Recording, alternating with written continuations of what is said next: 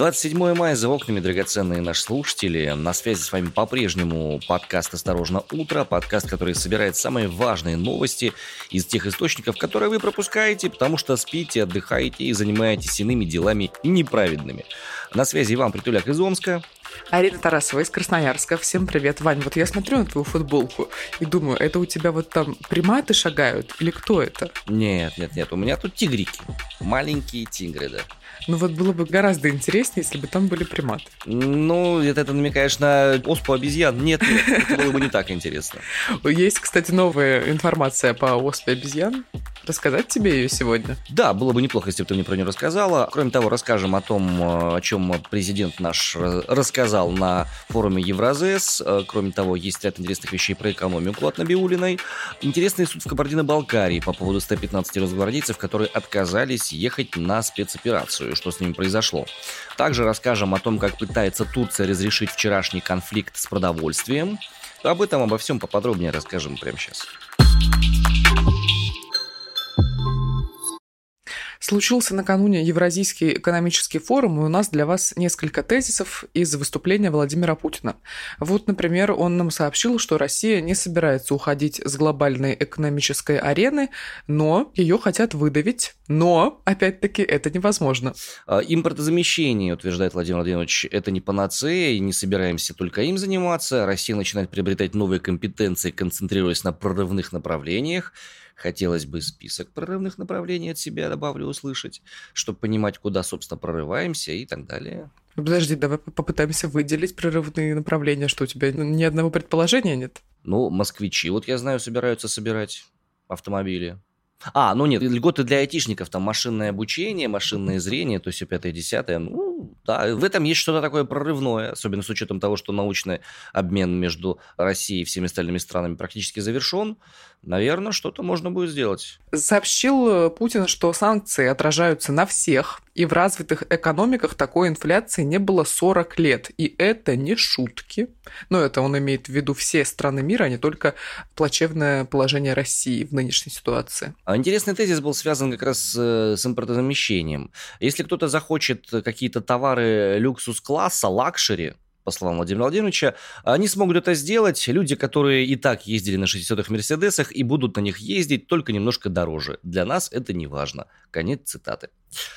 600-е Мерседесы – это машина, которую не выпускают уже с 1999 года, что ли.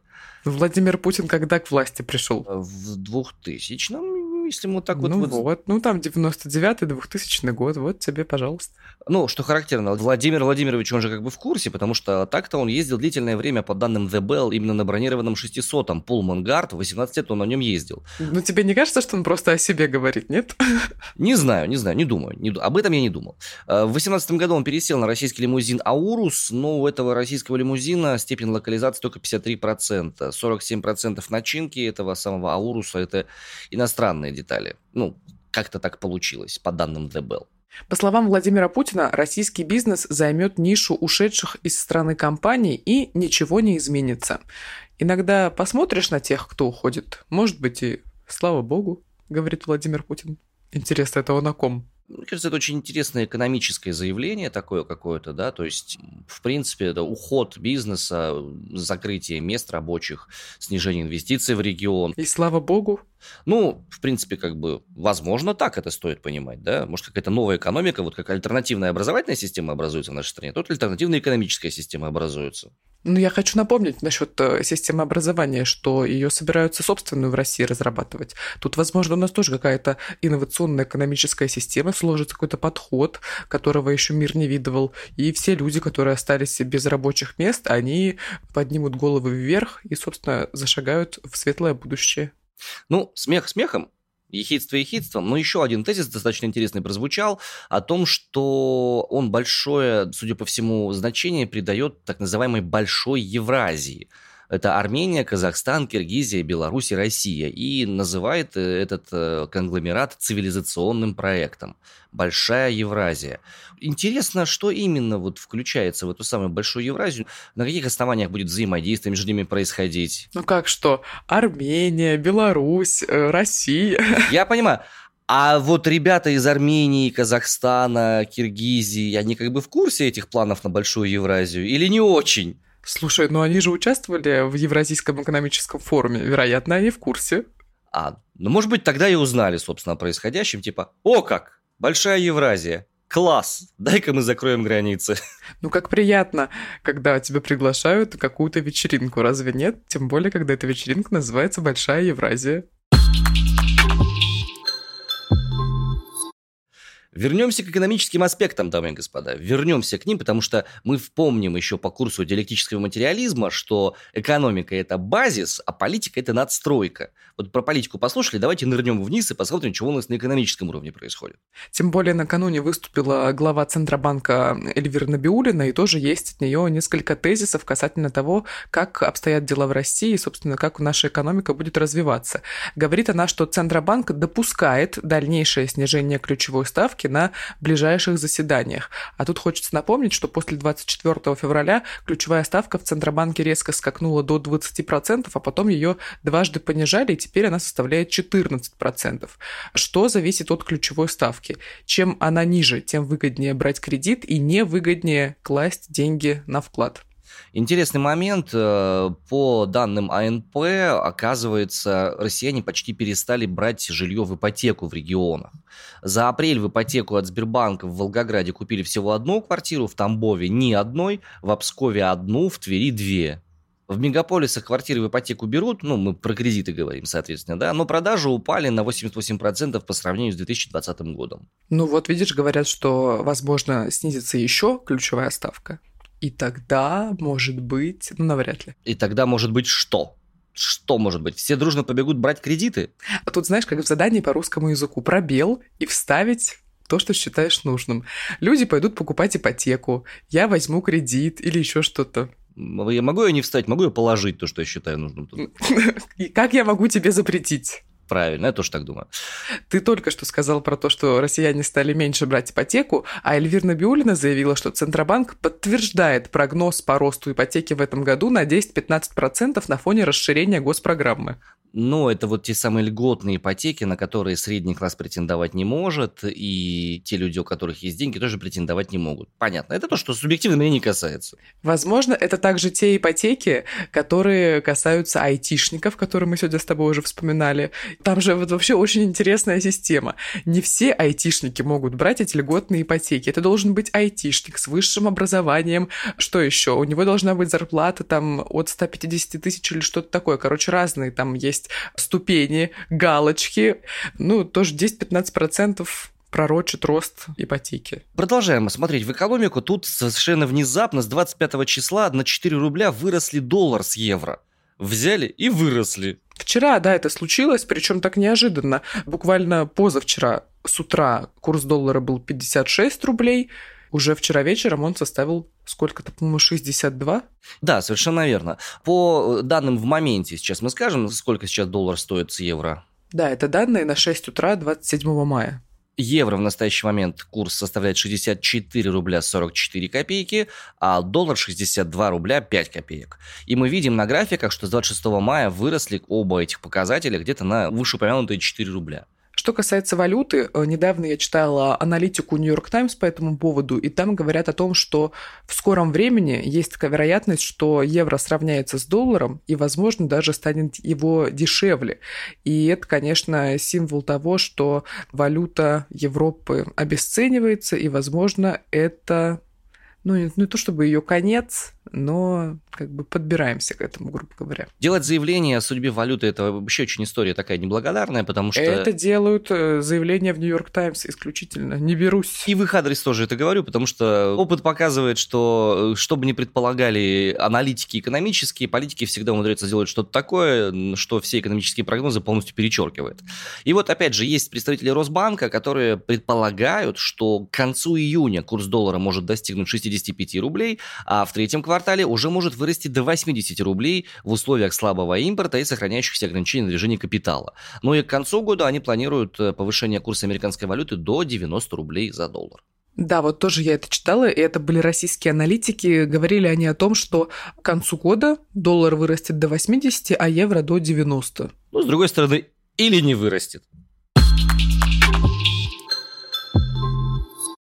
Хотя какие деньги? Кому они нужны, если случится новая пандемия? Но, говорят, риск ее невелик. Это я об обезьяне оспе, которая уверенно шагает по Европе и вот, например, там по Америке, по Канаде и немножко по Австралии, но в Россию пока что не шагнула.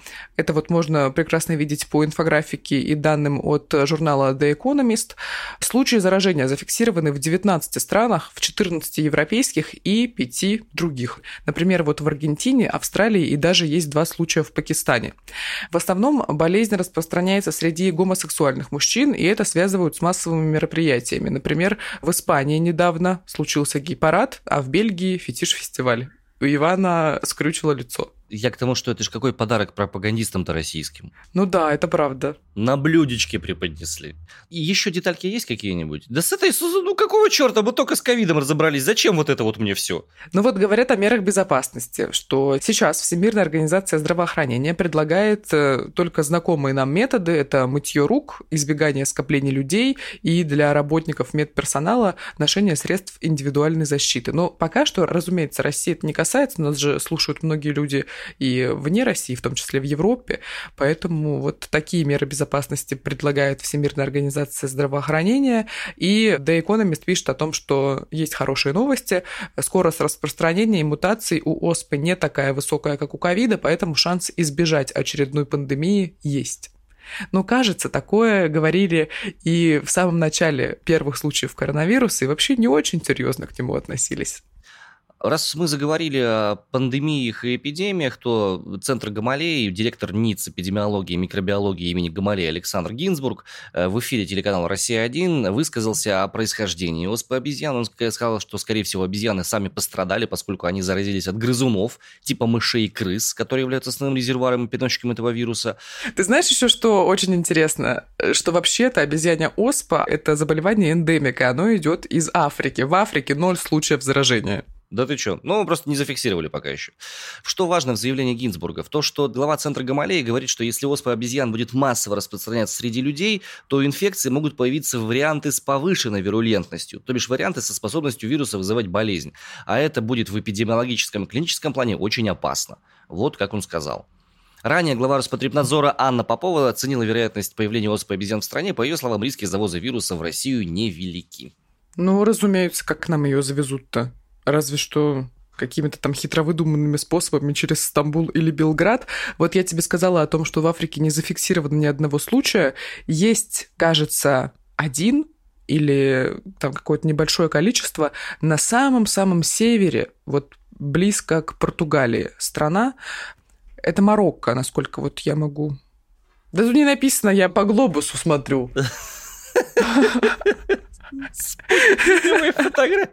Показать тебе, откуда нападение готовилось вируса оспы обезьян на Европу. Сейчас я по глобусу посмотрю.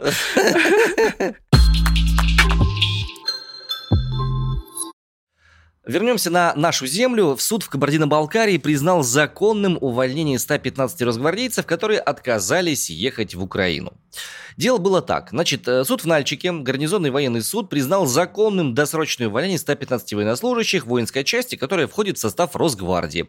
В пресс-службе Нальчикского военного суда уточнили, опять же, что росгвардейцы отказались выполнять служебное задание, и поэтому они заслуживают увольнения из-за несоблюдения условий контракта. Признали решение воинских должностных лиц правомерными. Решение пока еще в законную силу не вступило, стороны могут его еще обжаловать. Ну, в общем, оказывается, ребята в составе своего подразделения самовольно отказались выполнять служебное задание, говорю про это уже в четвертый раз, и не поехали, а отправились сами к себе на место постоянной дислокации. Вопрос с Украиной пытается решить Турция. Ваня вначале сказал, что возникла проблема с продовольственным кризисом в мире, но я думаю, что возникла она уже достаточно давно, просто сейчас начали об этом говорить, как бы осознали ее в полной мере. ООН накануне заявила, что пшеницы в мире всего осталось на 10 недель. И в связи с этим Турция начала вести переговоры с Россией и Украиной об открытии коридора для экспорта зерна из украинских портов через Босфор. Об этом Рейтерс рассказал высокопоставленный турецкий чиновник. То есть они не пускают российские военные корабли в Босфор, но при этом готовы пустить гражданские суда через Босфор для того, чтобы зерно поставлялось. Какой хитрый мужик этот наш Эрдоган. Слушай, а по-моему, все логично. Потому что Турция не хочет умереть голодной смертью. Вероятно, я полагаю. А, Украина – это четвертый в мире производитель зерновых, и после начала спецоперации страна не может отправить свои запасы продовольствия, поскольку Россия блокирует порты в Черном море, пишет «Медуза», признанная в России иностранным агентом. По оценке США, в украинских элеваторах находится 20 миллионов тонн зерна. 25 мая Минобороны России объявила об открытии двух коридоров для выхода иностранных судов из семи портов Черного и Азовского морей. В тот же день замглавы МИД России Андрей Руденко заявил, что Москва готова к диалогу по урегулированию ситуации с заблокированными кораблями с зерном, и вот Турция воспользовалась шансом попробовать эти переговоры провести. В очередной раз восхищаюсь техническим мышлением и умом Эрдогана, каким образом он выстраивает в этой очень непростой ситуации взаимоотношения, как умудряется отстаивать интересы своей собственной страны, при этом напрямую не ввязываясь в конфликт. В Турции его не любят. Вот, может быть, вполне, может быть, вполне, но факт остается фактом. Снаружи это выглядит так, как человек, который заботится о э, финансовых потоках своего собственного государства. Ну, он заботится о себе, это вполне все логично, как я уже сказала, умереть голодной смертью без э, пшеницы, там, зерновых, это будет э, еще обиднее, чем не попытаться или получить отказ от Москвы. Еще один лидер, господин Лукашенко, буквально вчера заявил о том, что будет создавать оперативное командование на украинском направлении. Что сие означает? По словам Лукашенко, идея появилась еще в прошлом году, но текущая ситуация показала, что нужно создавать новое командование на южном направлении вообще прямо сейчас немедленно. Ну вот как думаешь, господин Лукашенко, он прям вот как Эрдоган заботится о своей стране? Мне сложно судить о мотивах господина Лукашенко по ряду причин, поскольку не очень хорошо э, понимаю белорусский язык. Ну, плохо знакомы, как-никак. Плохо знакомы, да, в этом формате. А, Лукашенко пояснил, что Минск ожидает давления со стороны Польши, Литвы и Латвии, в частности, с помощью дислоцированных там войск НАТО, а также за счет поддержания эскалации боевых действий на Украине. Собственно, сейчас начинается переброс десантников к западной границе.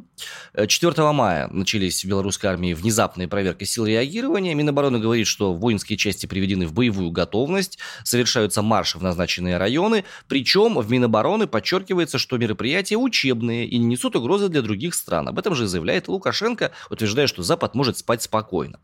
Второй этап проверки начался 10 мая, третий этап 23 мая. Вооруженные силы, в частности, проверяют вооружение, военную спецтехнику, которая содержится на длительном хранении в воинских частях. В общем, какая-то там такая движуха началась. Интересно, о чем это может говорить? Прогнозы составлять в этой ситуации дело, конечно, неблагодарное. У меня нет оснований не верить тому, что говорит Александр Григорьевич. Я напомню про превентивный удар. Тебе показать, откуда нападение на Беларусь готовилось? Ты карту взяла?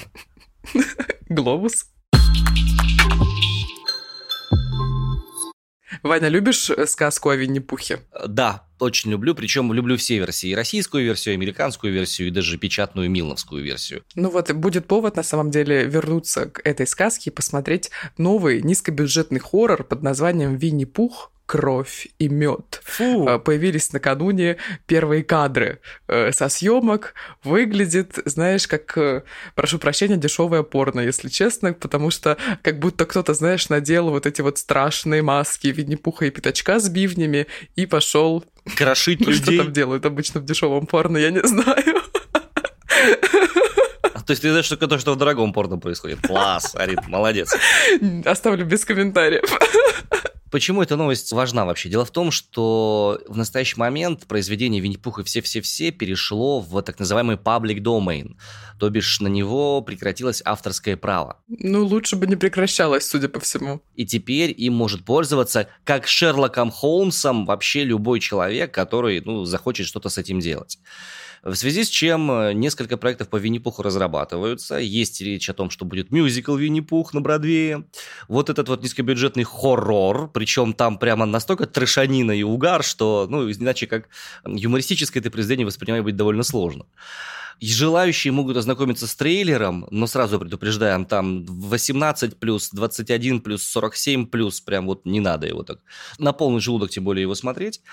Вот. Ну, я вот думаю, что, слушай, если так, то можно уже и в театрах, наверное, спокойно ставить Винни-Пуха, не запрашивая авторские, да? Легко. Я бы сыграл Винни-Пуха. Я сейчас по комплекции вообще подхожу. Я считаю, что у Винни-Пуха лучшая комплекция из возможных. Прекрасно. На этом мы остановимся. Вань, ты знаешь, я на днях задумалась о том, сколько мы с тобой путешествуем. Потому что представляешь, какое количество людей нас слушает. Кто-то слушает в машине, кто-то делает это в Москве, кто-то на Урале, кто-то в Европе, кто-то, возможно, в Армении или в Грузии нас слушает. И это просто удивительно, если так об этом задуматься. Ты как будто к чему-то ведешь. Я веду к тому, что говорю нашему слушателю, у которого сейчас мы в наушниках или в колонке, улыбнуться этому дню, потому что сегодня пятница, и есть повод это сделать, 27 мая. Вы только что послушали подкаст «Осторожно, утро» и Иван Притуляк из Омска. И Арина Тарасова из Красноярска. Передают вам самые теплые и светлые приветы. Немножко СМР вам в уши. У вас все будет сегодня хорошо. Вы заслужили сегодня чувствовать себя любимым или любимой. И Попробуйте погреться немножко на солнце, получить витаминчика D и провести эти выходные вдали от новостных источников. Мы ради вас припадем к ним, упьемся ими досыта и в понедельник расскажем самое важное. На этом у нас все. Пока.